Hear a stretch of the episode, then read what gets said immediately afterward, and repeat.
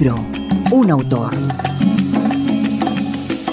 Estamos aquí con el escritor bogotano Álvaro Robledo, que acaba de publicar su tercera novela. Que, ah, yo de- decía que era bogotano y acabo de leer que nació en Medellín. No, pero nací, me vine como al mes. Mi familia es paisa, pero sí, yo soy Sin embargo, lo, bogotano. lo deja registrado en su solapa que es de Sí, Medellín. Sí, cu- como en la cédula. Un, pe- un pedacito de usted ahí insiste. Que venga la gorda muerte apareció este año, hace unos meses. Sí, en junio. Siete años, ocho años después de la... ca- cada ocho vamos viendo. Cada ocho, sí, cada siete, me decía Juan David, mi socio. Pero sí, esta creo que fue un poco más de, de siete, que es algo que espero que se, que se acorte el lapso. ¿O no? O no, Es, pero... es la primera pregunta, aparte de la, de la dificultad o de lo otro, ¿qué tiene de bueno esos huecos? Sí, O- sí, sí. ¿Han tenido algo bueno o han sido siete años de paridera y sufrimiento? Y... No, no, no, han tenido cosas muy buenas. Pues yo sí siento que sin duda, pues yo no creo que para nada que el crecimiento sea más que la afirmación de la segunda ley de la termodinámica y es que todo se oxida y eso quiere decir que nos vamos haciendo más viejos Desde que nacemos. desde que nacemos.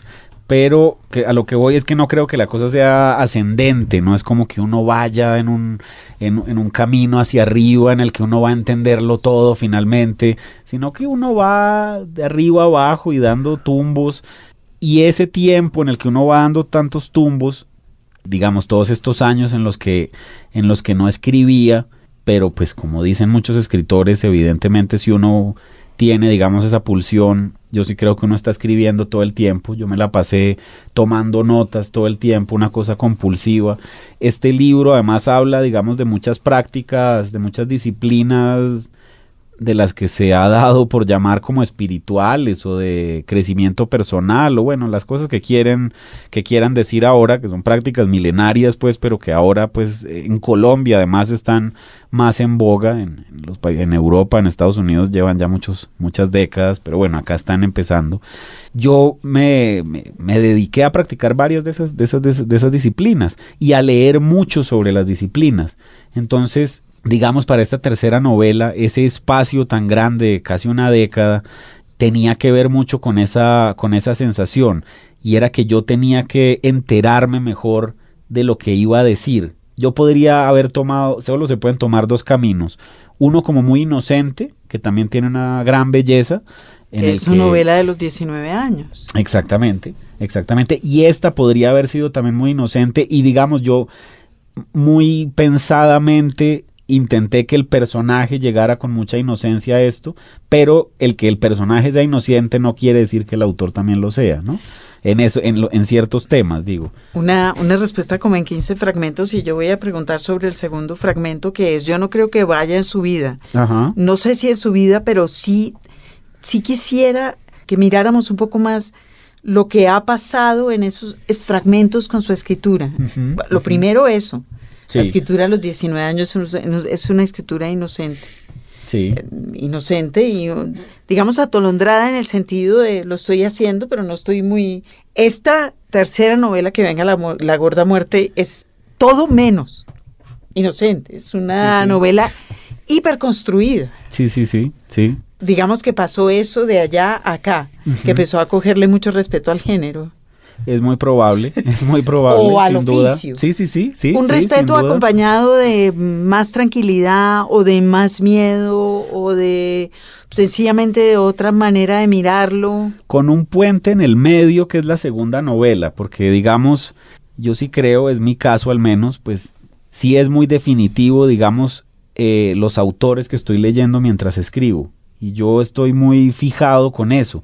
Entonces, digamos, cuando escribí la primera novela, antes de que supiera siquiera que lo estaba, que la iba a escribir, yo, eh, pues era toda esta adolescencia, obviamente estaba leyendo mucho a Bukowski, leí mucho a Jaraval, y eso está muy presente ahí, esos, esos dos, eh, dos, dos autores indudablemente están ahí, Kerouac, bueno, toda esta idea de, de los libros de carretera y como esta vida pues de, de los jóvenes en, sí, la vida búsqueda rápida. de la vida rápida, exactamente. Y digamos esa frescura que se siente en esa primera novela, que es lo que me ha dicho pues eh, la gente que la ha leído y, y que Y la ha la comentado. tuvo, la tuvo cuando lo leyó, Sí, la sí, sí, escribió. sin duda. Está ahí. Pero eso empezó a molestarme después de sacarla. Y entonces yo quería como hacer algo más cuidado, era lo que yo pensaba. Entonces empecé a leer otras cosas. Tenía el tema, el tema era libro, era libros de amor. Entonces también me obsesioné a leer libros de amor. Entonces leí puro Stendhal, leía este Cohen, el de Bella del Señor. Bueno, todo lo que se me atravesara sobre historias de amor y desengaño me lo leí porque yo lo que quería realmente en ese momento, yo leía todos estos libros, pero yo nunca había leído un libro que fuera tan emo como el que yo necesitaba o creía necesitar en ese momento. Y yo quería escribir ese libro. Ahora que lo leo. un amor sol de puertas para adentro. Sí, una cosa así pues como muy dramática y muy tonta. Yo ahora lo leo y me da risa. Tiene un, un- un- como una, un, un punto intermedio que es divertido, que es la historia de Mr. Gorsky. Pero es un libro que yo recomiendo exclusivamente para la gente que esté en una tusa muy dura. Yo creo que sí se logró ese objetivo y es algo que me he dado cuenta hace muy poco. Me han llamado amigos y amigas que han pasado por separaciones y cosas y se han leído el libro y me lo agradecen inmensamente. Si uno está feliz, si uno está en el ápice de la tranquilidad, leerlo es como este tipo que es lo que le pasa. Uno no sufre tanto, uno no es la vida no es así de, de, de, tonta y menos para alguien que está tan bendecido, ¿no? Digamos. Pero sí tiene su, su, su, su, uso, digamos, terapéutico. Creo me lo han dicho ya varios amigos y que lo han agradecido cuando están en ese momento. Entonces, digamos que sí funcionó. Ahí yo intenté estar más cuidado en el lenguaje, supuestamente. Eh, Upa. Acláreme ese supuestamente. Porque no lo acabo de ver del todo. Yo creo que se, se, esforzó, pero no se notó. Pero no se notó. no, yo creo que, bueno, y eso sí tiene que ver más pues como con mi acercamiento a, a, a, ciertos elementos de la cultura japonesa y es que lo más simple sí es lo más poderoso, ¿no? Entonces digamos, si uno es muy barroco y hay cosas barrocas que yo admiro mucho y muy rococó, hay una belleza en eso. Yo, para mis intenciones vitales, personales, eh, no me interesa tanto, tanto eso en este momento. Me Sin interesa la simpleza cosas. que Tercer, lo dice lo, lo complicado. Tercera ¿no? parte de la respuesta de la respuesta anterior, prácticas milenarias. En sí. el camino entre su sufrimiento, su desengaño amoroso y que venga la gorda muerte. Sí. Prácticas milenarias. Sí. Yo, digamos, estaba en Barcelona con este amigo que te decía, escribiendo la novela. Y digamos, yo ya estaba fuera de, de esa historia, ¿no? Digamos, yo lo que me costaba escribir esa novela era recordarme todo lo imbécil que había sido yo y cómo había sufrido y ella víctima y yo yo víctima y ella la gran pues araña y no tango, eh, tango. sí, puro tango y del peor, Alcida Costa. Y lo que me molestaba era como revivir todo eso, pero en ese momento yo ya estaba en Barcelona, había descubierto que me gustaba el calor, que me gustaba el mar, pues siempre me había gustado el mar, pero digamos estar en medio de ese calor tan pero poderoso que antes no ahí. me gustaba, pero vivir el sol, los días largos, los amigos, estaba en un momento muy vital y, y, fue, y es un momento que todavía recuerdo con mucho cariño y en el que fui realmente muy muy feliz, me sentí muy libre. Y ahí fue que empecé a hacer, empecé a practicar eh, un arte marcial coreano que es el taekwondo con un amigo que me, con el que vivía, que, con él empezamos a hacer muchas de estas prácticas. Con él también empecé a hacer meditación zen, luego en un sitio ahí en Barcelona. Ese fue el inicio. Empecé a hacer unas clases de yoga también, que el yoga, yo me he acercado a él, pero digamos, no, no siento que sea mi vía de búsqueda, no es mi herramienta, digamos, para, para, para entenderme en el mundo. Lo respeto mucho, eh, entiendo, digamos, el, el, el, auge que está teniendo en este momento, veo que, que la gente encuentra respuestas muy claras en, en él, pero no es mi camino. Es, eso es, digamos, lo que una de las, de las cosas que yo quiero analizar o que, o que tal vez intenté mostrar en la novela es que hay muchos caminos que todos los caminos sí, sí llegan a, Roma, ¿no? Eh, pero no hay un único camino. Ese es el problema, digamos, de todos estos, de muchos de estos personajes, de estos pseudo gurús o gurús o maestros o como los queramos llamar, muchos de ellos sí se fijan en que ese es el camino. Hay un único camino, ¿no? Y no, evidentemente todos son caminos para, para, para llegar a, a entenderse o como queramos llamarlo, ¿no? Esa era, e, esa era lo que iba a decir, para Sí. llegar a ninguna parte. Para llegar a ¿Qué es ninguna parte. es? Esta El- novela Entender que, que- el camino que- es el punto. Que venga la, que, que venga la gorda muerte, Mm. que en alguna parte leí que era una novela divertida, o quería ser una novela divertida, Sí, y es una novela que a ratos es divertidísima, Mm. y a ratos uno no sabe si, si uno se está riendo y no toca, que Sí, es sí, algo que también está bien con el humor. De acuerdo. Y hay ratos en que es muy serio y hay ratos en que mi- mira el abismo de lo patético y lo mira ya lejos, pero sobre todo que coge todas estas doctrinas o caminos o prácticas milenarias, como las llama usted, y las machaca. Sí, sí, sí, sí, sí, sí. Las machaca y dice, se burla de ellas todo el tiempo, todo el tiempo se está burlando de eso. Sí, sí, y sí. sin embargo, oyéndolo usted y leyendo esto, uno Mm. sabe que usted se toma todo eso muy en serio. Muy en serio, sí, sin duda, sin duda, porque digamos lo que es más divertido es vernos como humanos alrededor de estas cosas. Yo siempre he pensado que las prácticas son una belleza y son una maravilla en sí mismas. Uno se pone a ver, digamos, lo que se habla a los grandes maestros, que han sido muy pocos realmente, hablando sobre el budismo zen. Uno lee libros de Taizen de Shimaru, de Maezumi Roshi, de todos ellos, y son gente que llegó a la fuente, pero que pueden hablarte como un niño realmente, ¿no? Es dar esa vuelta completa. Esas personas la logran. A él no le gusta que le digan maestro, pero el maestro Zen con el que yo eh, mejor me entendí acá, ya no, ya no, ya no hace tanto, no, se, se- reúne a veces con, con gente para meditar. eh, su nombre budista es Unsho. Él se salió de hacer todo este cuento con el Zen, quiere hacer un Zen, digamos, más, más vital, porque pues siente que es una cosa muy acartonada y que sobre todo acá en Colombia, donde tenemos una educación que éramos lo no tan católica y tan, tan, tan religiosa, mucha de esta gente lo único que hace es cambiar de hábito, ¿no? Entonces ya no está hablando de Jesús o de la Virgen, sino del Buda y de los bodhisattvas, pero con la misma actitud, ya no con una sotana, sino con una túnica negra, con un racuso y con las cosas que ellos se ponen, o con una túnica azafrán, si hacen no sé qué cosas, pero es la misma cosa. Eso es de lo que a mí, y si, y pues cualquier persona que, que haga alguna de esas prácticas, eh, se dará cuenta que uno entra es como a un manicomio eh, que no está controlado, pero pues en Occidente al menos esa es la realidad. En Oriente, digamos, la gente que hace esas prácticas es porque van a heredar, digamos, un templo en el Japón o van a hacer alguna, van a hacer eh, las cabezas de alguna cosa en un ashram o alguna cosa así. Pero todos esos sitios están llenos de occidentales que todos han sido o son drogadictos eh, o alcohólicos o gente muy violenta o lo que sea. Es uno entrar a un sitio donde hay una gente con mucho dolor y con muchas dificultades, ¿no? Ocultas detrás de mil cosas, pero pues ese es el núcleo de la gente que va ahí, de, con unas soledades y unas cosas muy terribles. Y muchos de esos pseudo maestros o maestros algunos, pues se, se valen de esas cosas, ¿no? Para entonces el, el maestro que se termina comiendo a todas las alumnas o a todos los alumnos, o en fin, eh, a sacarles la plata por cosas que no son. Bueno, Pero todo el a, juego a humano, otros, ¿no? a otros les sirve. A mí me parece, por ejemplo, que a usted les sirvió. Sí, no, no, me, yo creo que a todo el mundo me le sirve. resulta, Mm. hay gente que no logra engranar en eso, que es también una manera de ver el mundo por muy empaquetado. El punto es que todas estas prácticas son herramientas, no son religiones, ni- y- pero la gente quiere verlas como tales. El yoga no es una Yo religión. creo que la mayor parte de la gente que practica las religiones lo que necesita es una herramienta. No, sin duda, sin duda, sin duda, sin duda. No. Sin duda, sin duda, sin duda. Estoy Sí, totalmente algo, de acuerdo. Algo, algo para pasar el momento de angustia entre las 2 de la mañana y las 2 y 10.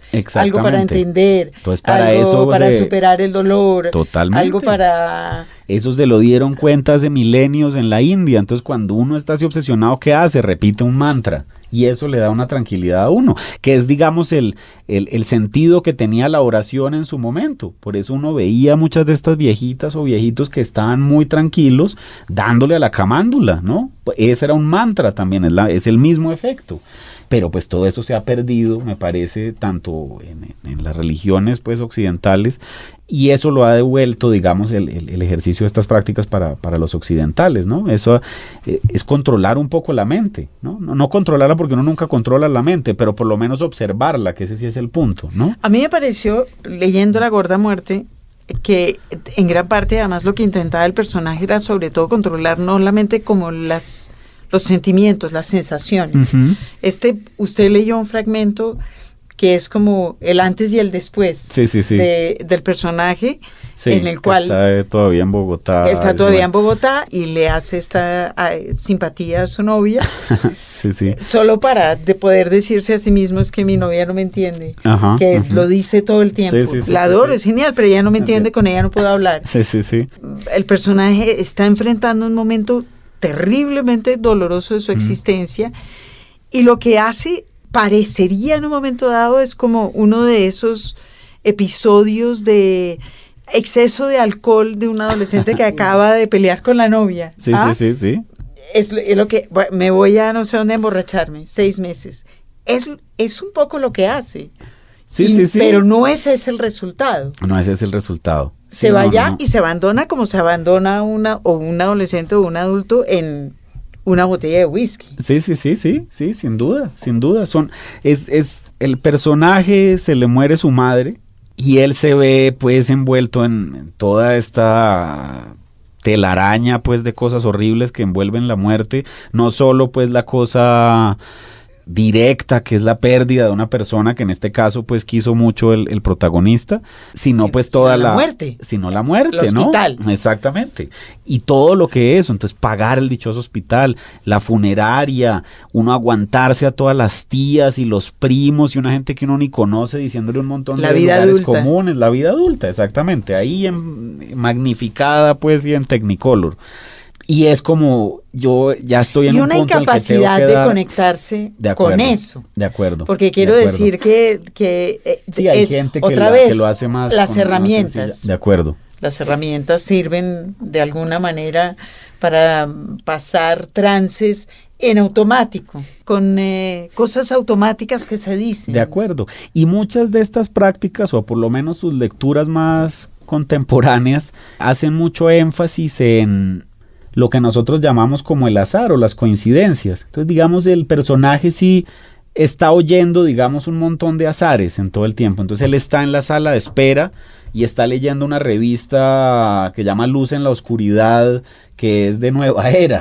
Y el tipo ve un artículo y, y lo pasa de largo, pero luego entonces tiene todas estas realidades y ahí se acuerda de ese artículo y no sabe por qué. Entonces quiere oír esas intuiciones, digamos que, que todas estas prácticas sí hacen mucho énfasis en eso, ¿no? En, en lo que supuestamente es irracional. Estuvo ocho años tomando notas para esa novela, sabe que no hay azar. Exactamente, que ese es justamente el punto, que uno piensa que existe, pero no lo hay.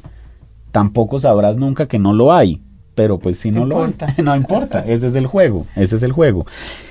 Y bueno, volviendo a eso, eh, pues sí, entonces hice, luego me cambié a otro arte marcial, que es el aikido, que pues ahí estuve, estuve un- unos varios años.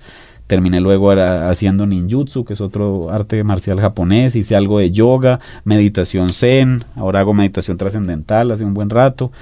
Y conocí a todos los las faunas pues que van a, a estos sitios. Y, y de ahí es que se nutre toda, toda la narración. De haber conocido a ¿Usted tanta gente. quién es en esa fauna? ¿Yo quién soy? Sí, porque quiero decir, usted muestra la fauna. Sí, sí, sí. pe- eh, estoy pensando en, en el narrador que ve un poquito como desde afuera a toda esta fauna. Sí, sí, sí. Y no sabe que son así y además son risibles. Sí, sí, todos. sí, sí, sí. Ese personaje. Yo también soy muy risible para ellos, sin duda. Claro, es, la, es la pregunta.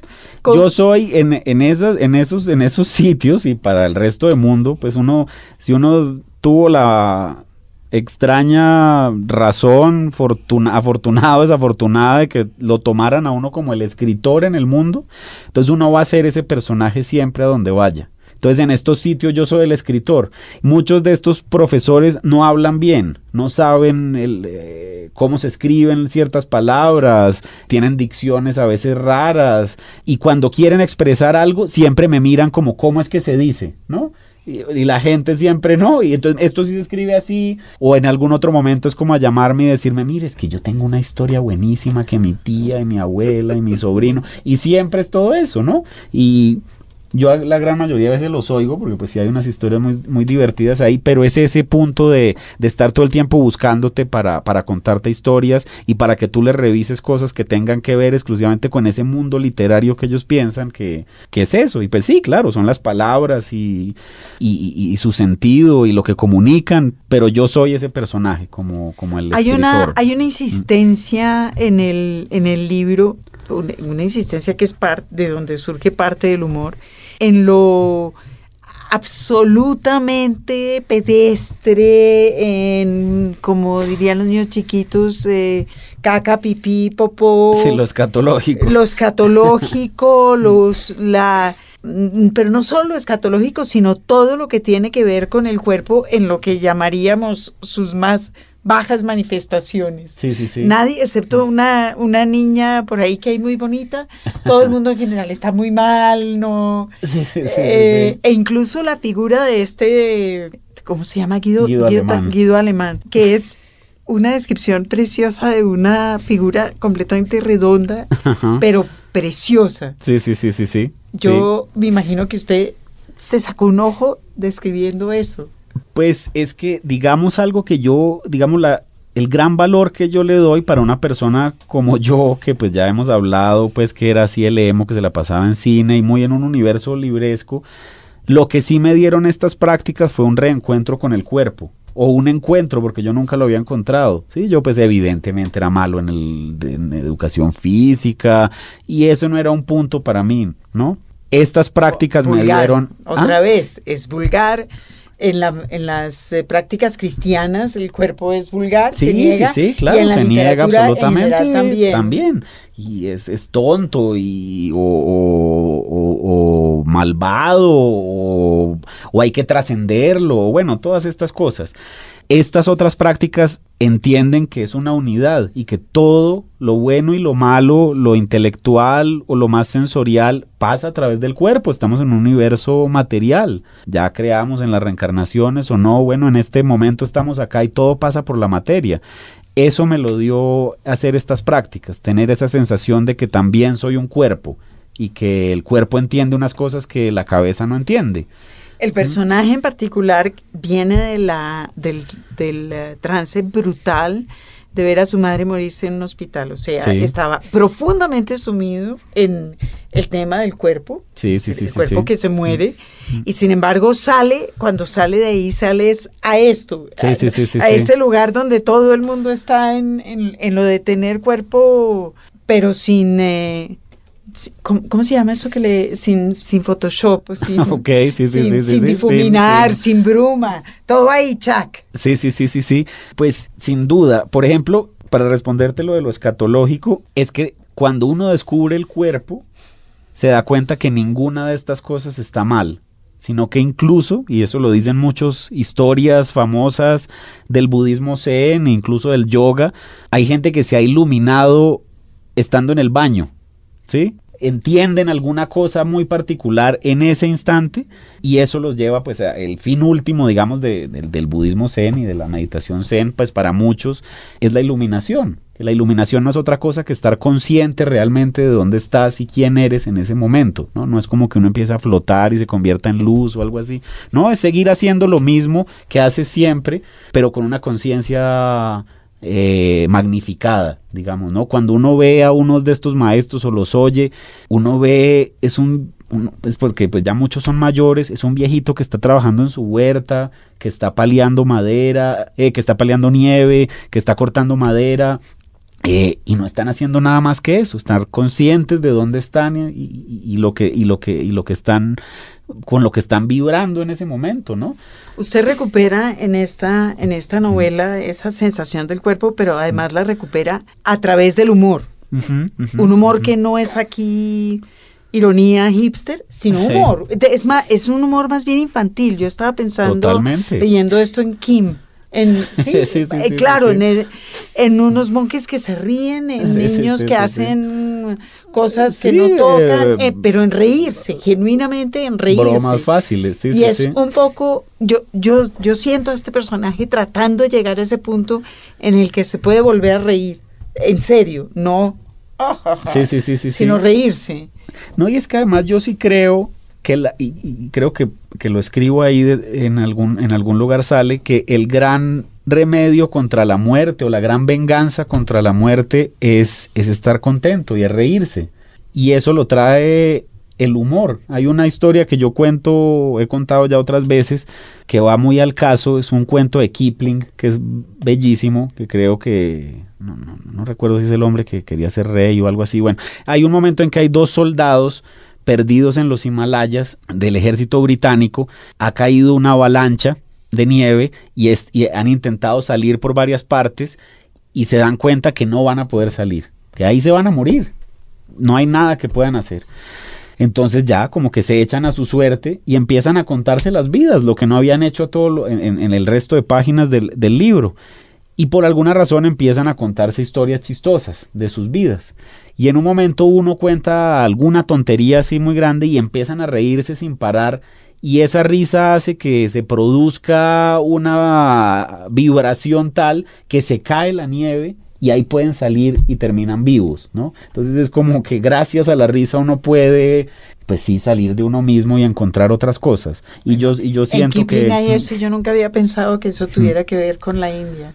Sí, sí. Claro pues él, era Kipling se ríe, los personajes de Kipling se ríen. Sí, sí, sí, sí, sí, sí, sí, pero bueno, ¿no? Él era el gran imperialista a favor del imperio. Lo, sabemos. Total, total. Pero, lo queremos no obstante. No obstante, no lo sabía, no, no sabía lo que sabemos. él pensaba que, era, que era una cosa buena. Los libros. Radio Nacional de Colombia. En lista de espera volví para presentar en lista de espera, Margarita. Y para dar, yo lo, yo lo presento y usted... Hágale pues. Ahora vamos a esta sección, la famosa sección en lista de espera, que es la sección en la cual Jaime Andrés hace unas preguntas de un cuestionario preparado para nuestros invitados. Preparado por usted, hay que decirlo. Pero me va a tocar amigo para que se sienta un poquito que aquí estuvimos. Pues bueno, con Álvaro Robledo, nuestro invitado de hoy a los libros, Álvaro, y entonces arrancamos este cuestionario de esta manera, que de cuenta que yo soy Margarita. Muy bien. Bueno, Álvaro, ¿le gusta leer? Me gusta mucho leer, sin duda. ¿Y a qué eh, horas lee? no, pues yo realmente leo todo el tiempo, pues por trabajo, por gusto también. No, no tengo horario porque estoy leyendo todo el tiempo. Me, despierto a veces y empiezo a leer incluso antes de desayunar, después desayuno, leo por la tarde, por la noche.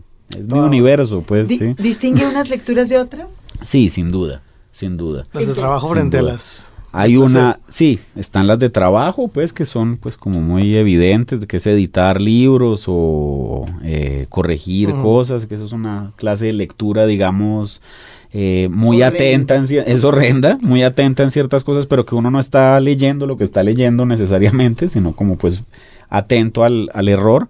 Tengo una lectura, pues como les he dicho, eh, soy muy obsesivo con cuando estoy escribiendo, entonces empiezo a leer muchas cosas que estén relacionadas con el tema que voy a, a intentar escribir entonces esta es una lectura también donde tomo muchas notas y es una lectura como más juiciosa. Y tengo una lectura que siempre quiero que sea exclusivamente gozosa, que no me importa si me olvido o no lo que estoy leyendo, eh, pero que es pasar los ojos por las páginas y, estar en ese universo. pero ¿es consciente de que hay que hacer eso y lo hace? Sí, lo hago lo hago. Hay, hay, ciertos libros que, digamos, muchos se mezclan el placer con lo que quiero escribir o tomar notas. Y ahí hay como cierta dificultad porque, pues entonces, porque cuando tomo notas estoy sentado y escribo, en lo otro eh, leo acostado y es otra cosa. Entonces, bueno, sí hay distancias. Mm. Usted y su socio, que es Juan David Correa, tienen una editorial independiente ya muy conocida y muy establecida o sea, ya, mm. ya va camino de dejar de ser independiente, Jaime Andrés, o todavía no. No dudo mucho. está bien, sigue siendo independiente. Es una de las, de las sobresalientes editoriales eh, jóvenes. Básicamente son ustedes dos. Somos nosotros dos y una chica que es la directora de arte, que se llama Sandra Staub, que es la que pues hace toda la lo que tiene que ver con la imagen. ¿Y quién edita? ¿Usted, Juan David o ambos? Ambos. Ambos, él, hace una lectura o yo la hago, turnamos quien la lee primero, yo la paso, digamos, ya con mi filtro, él la lee o yo la leo y luego pues ya hacemos como una última una última un último cruce, pues sí, pero ya ya ya muy final, pero sí, si ambos nos leemos los libros Ok. Eh, Bueno, Los grotescos de Mauricio Bernal. Gran, sí, sí, gran novela publicada por Peregrino. No es porque sea mi amigo, ¿no? Una mentira muy recomendada. eh, creo que le vamos a sacar un libro el otro año para la feria. Súper, súper. Estamos en eso, sí. ¿Lee en pantalla o en papel? ¿Se quedó en el formato tradicional? En ambos. Prefiero Mm. leer en papel, sin duda, pero pues por cosas de trabajo indudablemente toca la pantalla, pero sigo prefiriendo el papel, sin duda. Mm. Bueno, y para el ocio, ¿cuál es su género favorito? Ya para los ratos de esparcimiento. Cuando está echado. Eso. Pues fluctúa mucho, fluctúa mucho. A veces leo poesía, eso me, me, me gusta mucho hacerlo así de placer absoluto. También a veces leo novelas gráficas, leo cómics y estuve leyéndome una historia grande de ocho tomos, que es un, un manga de uno de los el padrino de- del manga o uno de los de los más de los más reconocidos que llama es de apellido Tezuka una historia sobre el Buda muy muy bella Tezuka fue el que hizo el Astro Boy claro, clásico. Mm, sí sí sí Ve. y hace una historia sobre el Buda histórico sobre Siddhartha en ocho tomos y es una belleza es una maravilla Vea, qué buena cosa. Bueno, ya hablamos un poquito de su trabajo editorial. Ahora sí hablemos un poco del, lado contrario, de los editores. ¿Cómo le ha ido usted en su relación con, con quienes lo han editado? Pues es ha sido un universo muy distinto en cada ocasión. La primera vez con Nada Importa, pues fue una cosa ahí como transaccional. eh, no hubo mayor relación. eh, yo le tenía algo de, no sé cuál con el adjetivo usar, bueno, respeto, cierto afecto, cierto, bueno, no sé, al editor que era Leonel eh, Giraldo. Yo no sé si él se leyó el libro, realmente, muy probablemente no, tenía tanto trabajo que seguro que no, pero fue una cosa como transaccional ahí. Con el segundo sí fue muy cercano porque fue un amigo mío, Luis Fernando Charri, que en ese entonces trabajaba en Villegas y que a él le gustaba mucho, pues le sigue gustando, no sé, eh, cómo escribo y, se- puso en el empeño de hacer esta nueva colección con Villegas, que era la del, lomo azul turquesa, creo que llamaba la colección, y digamos él me ayudó mucho, fue muy cercano, él me ayudó a quitarle páginas y bueno, él hizo, él hizo como su trabajo muy bien. Y la experiencia ahora ha sido muy distinta con, con Sex Barral, con, con Planeta, con, con mi edi- editor actual que es Marcel Ventura, a quien le estoy muy muy agradecido. Pues este libro en gran parte es gracias a él como salió así, le quitamos como más de 50 o 60 páginas y yo creo que quedó lo esencial de lo, logró ver él lo esencial que había ahí porque claro yo en este libro lo que voy haciendo es como un paneo por, por todas estas eh, prácticas y todas estas prácticas, cuando uno las hace, se da cuenta, y lo que decía ahora es que todas van al mismo punto. Entonces yo me repetía contando historias distintas, pero estaba hablando de lo mismo. Él logró encontrar, digamos, lo más novelesco dentro de todas estas historias y presentarlo de esa forma y no que fuera como un manual divertido pues de cómo meterse al mundo del yoga o de las artes marciales o de la meditación zen. ¿Qué libro ha regalado muchas veces? ¿Cómo me suena el cuestionario, No. Margarita? Impresionante. ¿Qué libro ha regalado muchas ¿Qué veces? libro he regalado muchas veces? Mm, Esa es una muy buena pregunta. He regalado mucho el libro Confesiones de una máscara de Yukio Mishima. Ese lo he regalado yo creo que más de 10 veces. Y también es Sex Sí. Barral. También es Además, Sex Barral, sí, sí, sí, señor. sí, sí, sí, sin duda. ¿Y qué libro no regalaría nunca? ¿Qué libro no regalaría nunca? Mm, Eh, pues hay tantos que no regalaría nunca. Pues no sé, cosas de esas de Paulo Coelho y esas cosas, a menos que fuera como un chiste que tuviera un sentido por el chiste. Eh, no, no, eso me parece que hace más daño que otra cosa realmente. Bueno, cuando le toca salir del país, en la aduana, lo que sea, que le ponen profesión, digamos, la pregunta es más bien, ¿se considera usted escritor? ¿Pone escritor en el formulario? No, a veces lo hago, a veces no he hecho de todo. Eh, Una vez me pusieron escultor porque no me entendieron bien, eh, ¿Cómo, pero, le, cómo le dirían? sí, pero eh, no, usualmente pongo editor. Mm. Usualmente pongo Ahora, editor. claro. Ahora sí. ¿Y antes qué ponía? ¿Profesor? ¿O Tegua. ¿Estudiante? Te- Tegua. No, eh, profesor puse en algún momento. Pues yo he trabajado, o trabajé un rato ayudándole a mi padre, que él es médico y, y tiene unas cosas, entonces ponía gerente comercial. Ah, Bien. O vendedor médico, visitador médico, alcancé a poner alguna vez también. Clásicos, es clásico. Sí, sí, sí. Un consejo inútil que le hayan dado. Un consejo inútil que me hayan dado, que hay que creerle a los mayores. por ejemplo. Creerle a los mayores. per se, sí. Por ejemplo. Y un consejo útil que usted considere para, para un joven escritor. Que hay que creerle a ciertos mayores también. Bueno, está bien. Sí, sí, Hay que sí. creerle a los mayores. De acuerdo. Eh, ¿Escribe a mano o en computador? Escri- las notas siempre las tomo a mano y tomo muchas, muchas notas, pero escribo en computador. Escribo en computador. sí. Bueno, la pregunta de cuánto tiempo se toma usted para eh, escribir un libro, digamos que está contestada más o menos en el interregno entre una novela y otra. Sí, sí. Pero ¿cómo es ese proceso, digamos, en lo, en lo temporal? Sí, ya, ya cuando eso es, es, es, es una medición que no he hecho yo, pero que sí la ha hecho un amigo que está muy obsesionado con esas cosas. Y eh, eh, él me, me, me, me midió, digamos, el tiempo en esta última novela y me dijo que yo, ya cuando me puse en ello, me demoré como entre seis o siete meses. Ah, muy bien. De esos 10 años, digamos, son seis. en ello, ¿no? Mm. quiere decir que ya en ese momento, ¿usted qué tenía? Cuando usted se sentó en ello, Sí, sí, sí. ¿qué tenía? Tenía un, un- un inicio, tenía unas 60 páginas. Y es que esto, el punto también es que se transformó mucho con el tiempo. Porque cuando yo empecé a escribir esta novela, primero no se había muerto mi madre y yo estaba empezando a hacer todas estas prácticas. Y como todo buen neófito, estaba, era como obsesionado con la gravedad del asunto. Entonces yo veía al maestro y lo veía como el gran maestro y el gurú y le creía todas las tonterías que me decía sin filtro, ¿no? ¿De verdad? Sí, sí, no sí. lo veo a usted en eso. No, me a mí me genial. encanta, me encanta seguir pero- gurús y claro. cosas, pero para después burlarme de ellos. Pero sí, en un momento hay mucha, decir. hay mucha devoción en algún momento, Sí, sin duda. Me llegué a pelear con mi esposa y todo porque yo decía que es que el maestro Dichit, ¿no?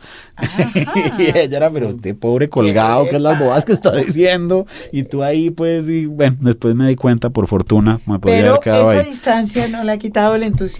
No me ha quitado el entusiasmo. No me... Bueno, no, sí, sí me ha quitado el entusiasmo. Ahora ya, digamos, la meditación que hago no necesito de un, de un medio, sino que la hago solo, que pues, eso siempre ayuda. Y las artes marciales me siguen gustando, pero pues hay algo ahí también como en el grupo que... tu- Tuve un grupo antes que era como eh, totalmente enloquecido, ciego por el maestro, que tenía cierto sentido, pero pues terminó siendo horrible. Y luego hay otro que es como más como entre amiguetes y que termina siendo una cosa pues ya como más, más que también pierde su sentido porque se vuelve como una cosa ahí como de club de Toby eh, decir que insoportable, la mayor ¿no? parte Mm. de este tipo de prácticas es una de las barreras que yo nunca podido superar. Sí, sí, sí. Suponer un grupo. Sí, Eso a mí me sí, resulta sí, sí. insoportable. Eso, eso es parte de lo horrible que tiene. Pero En cier- también entiendo que es parte de la gracia. No he llegado a esa comprensión, pero se, me ha dicho. Sí, no, sin duda, siempre, pues digamos, en, en, en, en el budismo están las tres joyas, ¿no? Que son el, el dharma, que es el camino, está el karma, pues que es la- la- lo que hacemos, o no sé qué, eh, las consecuencias de las, de las acciones presentes y pasadas y de nuestros ancestros, y la sanga, la sanga es el grupo. Eso es una de las partes fundamentales, la que le da el equilibrio, la tercera pata, pues, ¿no? Y eso es importante, el grupo. Ese es, eh, A lo es mejor la- ese es el aprendizaje. Ese es el aprendizaje que hace para uno, este sin duda. personaje. Sí, sí, sí. Para alguien como yo que, me- que prefiero estar, digamos, no tan rodeado de gente, aunque me gusta, yo soy muy social y tengo muchos amigos y la cosa, pero pues que en estos momentos prefiero estar más recluido, el aprendizaje es ese, a estar con la gente, realmente, e intentar yo no, no, tampoco es que creo que estas cosas diga que uno no tiene que juzgar y nada de eso, porque todo el mundo está juzgando todo el tiempo, es una cosa eh, biológica incluso, pero como a no, a no sufrir con ese juicio, es yo creo que lo que más me ha dejado estas cosas, sino como dejarlo pasar. Ese es, digamos, el punto más bello para mí del, de, las enseñanzas del budismo zen. Ellos tienen una frase preciosa que dice, al cielo azul no le importa el paso de las nubes blancas, entendiendo el cielo azul como la mente y las nubes como los pensamientos. Entonces, si uno está en ese estado, no le importa que pasen todas las nubes que sea, no las estás juzgando, están pasando y ya, ¿no? Cuando es- está escribiendo, cuando está en el proceso de escritura, suele leer. Sí, sí, sí, ¿Sí? todo el tiempo, todo el tiempo. E pero eso es una cosa que sí, que sí, intento no leer eso, ¿con quién era que lo hablaba? Creo que con Burgos, con, Roberto. con Roberto. Leer li- literatura que no lo contamine a uno. Intenta específicamente eso. Sí, cuando sé que me voy a poner a escribir, si un día me voy a poner a escribir y tengo que leer ciertas cosas, no me pongo a leer algo que yo sienta que, que me va a sacar del camino o que me va a poner a escribir como cosas innecesarias o simplemente cosas que yo considero que son mala literatura. Eso sí no, no lo hago. Intento leer cosas O- que o vayan en el o ritmo. demasiado buena literatura también, que es la que más contamina. Sí, no, sin duda, sin duda, sin duda, sin duda. No, esta es como que esté en el ritmo de, del, del, del asunto. Bueno, y mientras escribe, oye música. No, no puedo. No puedo. Antes lo, lo, hacía con música clásica, pero cada vez siento que el mono de la mente está más saltarín y, y- se dispersa más fácilmente, entonces se pega a cualquier cosa y, la música me, me- me- me- quita toda la concentración. Soy muy neurótico con eso y digamos mi esposa y todo lo que ella, ella es muy, bueno, ya no está ahí mucho, pero pues ella está todo el tiempo, ella trabaja oyendo música muy duro y la gente habla y todas las cosas. Yo soy muy neurótico y es como que tengo que estar ahí en silencio y mi silencio es muy importante y no sé qué, que ha llevado algunas peleas, eh, pero, pero pues sí es así, Pasa, pasa. es que se Sí, me, diga, se me va. "Quiero- Quiero saludarte. Quiero saludar aquí, un saludo muy especial. A esta hora de la mañana o en la noche. Sí. Muy bien. Bueno, y ya eh, en sus ratos de ocio oye música. Sí, eso sí. ¿Qué eso sí. géneros? ¿Qué le gusta? Pues me gusta mucho la música clásica, sin duda. Ahora estoy oyendo mucho a Vivaldi, una serie de una serie larga que él tiene que llama el Lestro Armónico, que es una sí. maravilla. Pero pues digamos también oigo rock, el punk me encanta. Y estoy ahora oigo mucho a, a- a Leonard Cohen y a, y a Nick Cave, el que llevo oyéndolos mucho tiempo, pero pues ellos Mm. dos Está en un berrinche de nostalgia. total, Pero- revival, revival. Bueno, y Lana del Rey también estoy oyendo ahora. Ah, bueno, fíjese. Bueno, ya le preguntamos, si, bueno, ya nos contestó más bien tácitamente que sí toma notas, entonces más bien le preguntamos si tiene un lector especial en mente cuando está escribiendo, Álvaro. Pues no creo que tan consciente. Yo creo que podría ser como, podría ser yo- mí, mí mismo, el, el Mm. lector, visto pues como desde la lejanía, como esa idea que tengo yo de, de- de ser escritor y lector a la vez. Creo que ese sí, estoy hablándome en medio de toda esa ilusión de tener uno un ego y todas esas cosas, pues uno puede jugar a eso y hay una parte que puede jugar al escritor y otra que juega al lector y, y creo que se complementan. ¿Ese, le- ese lector que es usted, sus cosas, es brutal o es más bien leve y gentil? es decir, le Eh, dicen, no, sí, es imbécil, Álvaro. O, ay, qué bonito. No, no, no, el ay qué bonito no, pero digamos, como no creemos en el azar, No. él y yo, eh, siento que también hay ciertas cosas que a veces me pueden sonar como tontas o fáciles o lo que sea, pero las dejo descansar como para ver si sí o no tienen, tienen sentido. Muchas de esas cosas terminaron siendo muy divertidas y pues en el trabajo que tuve con con el editor, pues por eso terminamos diciendo que esto podía ser la inauguración del, del realismo mongoloide. Bueno, la cena literaria, Margarita, La cena usted. literaria. Explique usted. No, hágale, hágale. Hace, pues, si pudiera hacer una cena literaria, ¿a qué tres escritores invitaría? ¿A qué tres escritores invitaría a la cena literaria? Bueno, indudablemente a Oscar Wilde, a Yukio Mishima y a Marguerite Yourcenar. A esos tres. Buen trío. Sí, y los tres se gustaban Bien, entre claro. ellos mucho. Entonces, Pues va a ser una mejor. cena apacible. Bueno, no sé si apacible, pero por lo menos entre ellos, en tanto no tengan trago encima, no se van a pelear. Difícilmente. Bueno, eso está muy bien. Una frivolidad inconfesable, Álvaro. Frivolidad inconfesable, ¿no? Pues que todas mis frivolidades las confieso, entonces no, no sé cuál... Una que, Confiésanos no haya, una que no haya confesado. ¿Qué será? No porque no sea frívolo, soy terriblemente frívolo, pero es que no, no sé, de- díganme cosas frívolas, a ver cuál, cuál, cuál chuleo. ¿Cuál es ¿Cuál es, inconfesable? cuál es inconfesable? Para el próximo programa se la dejamos en frivolidad inconfesable. ¿Ve televisión, cine? Veo cine, no, no tanto como en eh, hace un tiempo, pero sí, sí, sí voy. Televisión no tengo, pues tengo Netflix, veo películas ahí. Que, es la, que eso es la forma ya refinadísima de la televisión. Sí, Es sí, la sí, televisión te- convertida en heroína. Totalmente, sí, con todas esas series y esas cosas. Pero no veo mucho, no, y nunca lo he hecho, porque incluso de niño, mis papás nunca nos prohibieron ver televisión. Nunca era como, recuerdo que había unos amigos que les ponían candado al televisor. Ah, sí, Clásico. Sí, pero a mí mis papás fueron o más inteligentes o más horribles o más desgraciados o lo que como lo quieran decir, pero siempre me hacían ver que ver televisión era como para imbéciles. Entonces lograron mediante la vanidad impedirme que viera televisión. Ajá. Mm. ¿Y, ves, ¿Y sí. ves series? Veo series. Inteligentísimas de Netflix. Inteligentísimas de Netflix. No, me encantan y me he enganchado Eso puede ser una frivolidad inconfesable. Su lista de, de directores favoritos de cine la- con la que empezó esta entrevista. Ah, sí, tremendo. es, una de ellas, una de ellas. Tremendo. ¿Verdad? No, pero de ver todas esas cosas me encantan, sin duda. Bueno, otras formas de entretenimiento. ¿Sigue alguien en la red? ¿Sigo a alguien en la red? Sí, algún blog. Eh, no. No, no, no, no, no, no, no soy muy, muy activo en eso. Pues sí, tengo, eh, estoy en Facebook y veo eventualmente Twitter y, e Instagram y esto, pero de seguir a alguien en particular, no. Hay un personaje en Instagram que me divierte mucho las tonterías que pone, que es un francés que llama Michel Gobea, que es muy divertido. Y es un tipo que yo no sé muy bien qué es lo que hace, creo que es como DJ para todas estas grandes pasarelas de la Semana de la Moda o no sé qué. Es un tipo muy divertido, pone unas grandes tonterías y, y siempre, siempre es Bueno, divertido. entonces sí. Sí, sí, sí, sí, lo, él- él- pero no es como que lo siga, pues digo, lo veo a veces cuando, cuando abro el Instagram, pues. Bueno, por aquí en el cuestionario está la pregunta de su película favorita, pero no sé qué tan fácil le va a quedar responderla. Muestra a ver. Mi película favorita, no, eso sí sería muy difícil de, Complejo, ¿no? de decir. Sí, no, hay muchas. Bueno.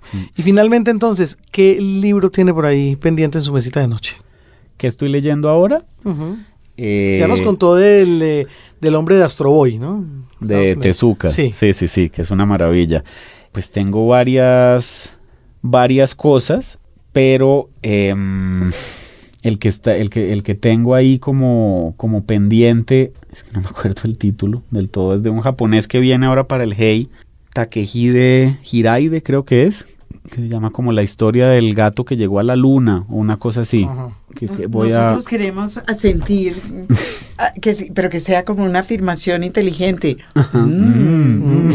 Miren miren la mano en la barbilla y toda la cosa. Y me gustó, y me leí, y me leí hace muy poco una, una novela de un, de, de- de- un escritor colombiano que se llama Juan, Juan Sebastián Gaviria, que se llama La Venta, y me, y me divirtió mucho. Me gustó mucho, la acabé hace, hace nada. Los libros. Radio Nacional de Colombia. Los clásicos. Y para el cierre del programa, nuestro invitado de hoy, Álvaro Robledo, autor de Que venga la gorda muerte, nos tiene un fragmento de un clásico de su predilección. Cuéntenos qué nos trae, Muy querido bien. Álvaro. Es un clásico, sin duda, ha sido un clásico para mí, innegablemente desde hace muchos años. Es El Pabellón de Oro de Yukio Mishima. En Un- una edición, además, háblenos un poco de ella. Veo es una que edición sus- bastante vieja, es un libro Sí. que no sé la razón. Un seis barral, tal vez. Un barral seis barral de de edición. la biblioteca Sí, breve, exacto. que no lo volvieron a sacar. Esa es una gran pregunta que me hago. ¿Por qué no lo reeditaron? Si ¿Quién han reeditado a Mishima, han vuelto Vean. a hacerlo mucho. Este en Usted particular. publicó a Mishima. Margarita, en Yes. Norman. En. Norman, sí, señora. Ana Acawabata. Ah. Margari- Margarita con el, el candelabro en la biblioteca. Ah, bueno. Fue Ana Roda en Norma que publicó Acawabata. Ah, claro, Ah, los, muy bien, los muy bien. cuentos estos Sí. que tradujo Sí. Barrera, sí, los de la Más, primera pero la correspondencia. ¿también la hizo Ana, Ana Roda? La Ah, correspondencia entre Mishima y. La, Mishima es y. Kawabata. Es de MC, sí. Ah, sí. ¿Se acuerda que no? Toda la razón. poquito hablamos de ella? Sí, señora, Aquí. toda la razón. Pues este es un libro que no entiendo realmente por qué no lo volvieron a editar, porque es una maravilla, para mí es uno de los grandes libros de Mishima, sin duda, un- de- el 25 de este mes de noviembre se cumplirán 45 años de su espectacular muerte por el rito de seppuku. Y acá, bueno, esta es una novela que él escribí, que publicó en el 52, está basada en un hecho real de un monje que quemó realmente Pabellón de Oro, que era pues un, un- un templo de budismo zen de la secta Rinzai. Eh, y bueno, pero igual él, él- él toma esta, esta, esta anécdota o esta realidad y la, la lleva a su cancha y, y la inunda de todo lo que es Mishima, ¿no? Sus obsesiones con la muerte, con la belleza, con la sangre, etc. Y el fragmento dice así. El pabellón de oro aún mantenía su fosforescencia. Me evocó el maravilloso paisaje que Shuntokumaru descubre durante la iluminación budista en la pieza del teatro no titulada El sacerdote lloro. A través de la noche de sus ojos muertos, Shuntokumaru ve los reflejos del poniente jugando con el mar de Namba y ve también, bajo un cielo sin nubes, encendido por el sol del crepúsculo, las islas Awaji, Eshima, la ribera de Suma y de Akashi hasta el mar de Ki. Mi cuerpo estaba como paralizado, mis lágrimas caían en oleadas interminables. Me habría quedado allí sin moverme hasta la mañana. Descubierto, no habría tenido ni una palabra para disculparme. Hasta aquí he insistido mucho sobre la apatía de mi memoria desde los años de mi infancia, pero hay que decir que un recuerdo repentino está cargado de un extraordinario poder de evocación. El pasado no se contenta con arrastrarnos hacia él. Entre todos nuestros recuerdos hay algunos, desde luego pocos, que en cierto modo están dotados de poderosos resortes de acero y cada vez que hoy los tocamos se sueltan inmediatamente y nos catapultan hacia el futuro. Mientras mi cuerpo permanecía embotado, mi espíritu se divertía manipulando todos mis recuerdos. Reaparecían palabras en la superficie de mi memoria y volvían a sumergirse. Era como si los alcanzara con los dedos de mi espíritu y luego desapareciesen de nuevo. Estas palabras me hacían señas, intentaban acercarse a mí, sin duda para estimularme. Mira atrás, mira afuera, si nos volvemos a encontrar, mata en el acto.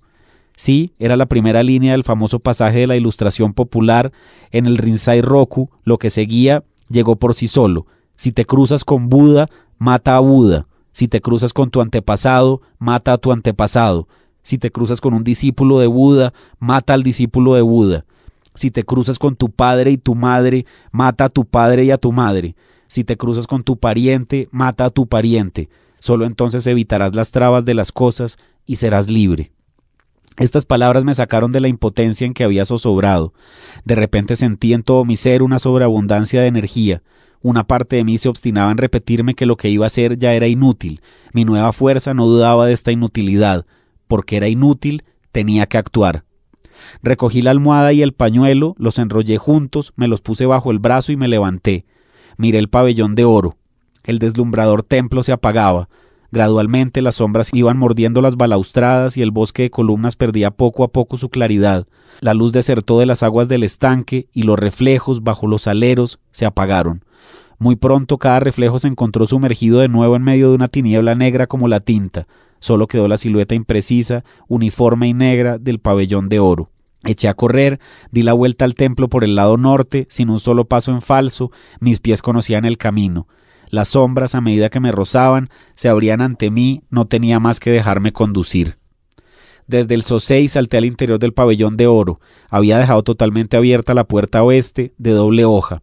Arrojé sobre el montón de objetos apilados antes el paquete enrollado bajo mi brazo. Mi corazón latía alegremente. Mis manos mojadas tenían un leve temblor y las cerillas estaban húmedas. la primera no se encendió, la segunda se partió, lo conseguí a la tercera y la llama que yo protegía con la mano fue a través de los intersticios de mis dedos a lanzar destellos en la sala. Luego tuve que buscar el sitio exacto donde antes había puesto la paja, pues ya no sabía dónde estaba. Cuando lo hallé, mi cerilla se consumió. Encogido, esta vez froté dos cerillas juntas. La llama hizo surgir de la paja apilada unas complicadas sombras y esparció por todos lados deslumbrantes colores de tierras desoladas, propagándose en todas direcciones con una minuciosa aplicación y luego, en medio de una oleada de humo, desapareció, pero resurgió lejos de mí, a una distancia que me sorprendió, hinchando la tela verde de la mosquitera. Era como si en torno a mí, de repente, todo fuese presa de una alegre agitación. Entonces me sentí de nuevo sorprendentemente lúcido. No siendo inagotable mi provisión de cerillas, corrí hacia otro rincón y prendí fuego una abrazada de paja, frotando la cerilla con precaución. La nueva llama me reconfortó había sido mi especialidad años atrás cuando hacíamos fuegos de campamento con los compañeros. Dentro del Josuín habían surgido inmensas sombras danzantes. En el centro los tres venerables Budas, Amida, Kanon, Seishi, se iluminaron con rojos fulgores. Las pupilas de Yoshimitsu llameaban y tras su espalda bailaba la sombra del ídolo. Apenas notaba el calor. Cuando vi que el fuego se desplazaba activamente hacia el arca de las limosnas, me dije que todo iba bien. Había olvidado completamente la existencia de mis somníferos y mi navaja. Como una inspiración repentina me atravesó el deseo de morir envuelto en llamas y en medio del coquiuchó. Huí de la hoguera y subí las gradas de la estrecha escalera de cuatro en cuatro. Ni siquiera me sorprendí de que la puerta del chondo en el primer piso estuviese abierta. El viejo guía se había olvidado de cerrarla. El humo me perseguía, me hacía toser. Sin embargo, aún miré la estatua de Canon atribuida a Keishin, así como los ángeles músicos del techo. El humo invadía progresivamente el chondo. Escalé hasta lo alto del segundo piso y probé de abrir la puerta del Kokyucho. No lo conseguí, estaba sólidamente cerrada. Empecé a dar fuertes golpes a la puerta. Debía ser un ruido infernal. Sin embargo, ningún ruido llegaba hasta mis oídos. Redoblé la violencia. Me parecía que allí dentro tenía que haber quien me abriese. Lo que anhelaba encontrar dentro del Coquiuchó en realidad era un sitio para morir, pero hostigado por la humareda tenía la impresión de que todos mis furiosos golpes sobre la puerta eran otras tantas llamadas de socorro. De hecho, que había al otro lado del tabique solamente una pieza de apenas nueve metros cuadrados. En aquel momento y en forma punzante comprendí claramente que la pieza, a esa hora, debía tener todas sus paredes recubiertas de una pátina de oro, mientras que las de fuera estaban casi todas descascaradas. No puedo explicar por qué aspiraba tan desesperadamente, esforzándome con golpes sobre la puerta a entrar en aquella sala resplandeciente. Me decía que era preciso conseguirlo y que entonces todo sería perfecto, pero primero era necesario encontrar el medio de entrar en la pequeña sala dorada. Golpeé con todas mis fuerzas. No bastando mis puños, me lancé contra la puerta con todo el peso de mi cuerpo, pero no se dio. El chondo estaba ya lleno de humo, bajo mis pies oía crepitar el fuego, me asfixiaba, estaba al borde del desvanecimiento tosía sin parar. No dejé de golpear ni un solo momento. La puerta no cedió. En el instante en que tomé clara conciencia de que había chocado con una negativa, di media vuelta y volví a bajar precipitadamente al Josuín a través de torbellinos de humo, tal vez incluso de llamas. Llegué por fin a la puerta oeste y me aboqué afuera. Luego, sin saber a dónde iba, me lancé a una desatinada carrera.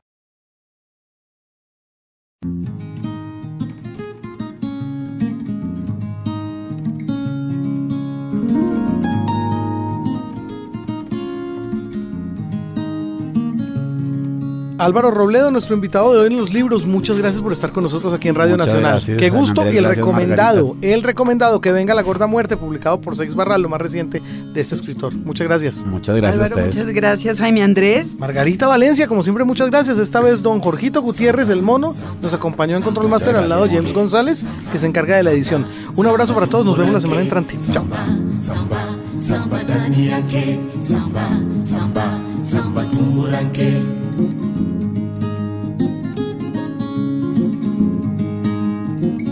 amma dallai de lali lali dani lali. Amma dallai de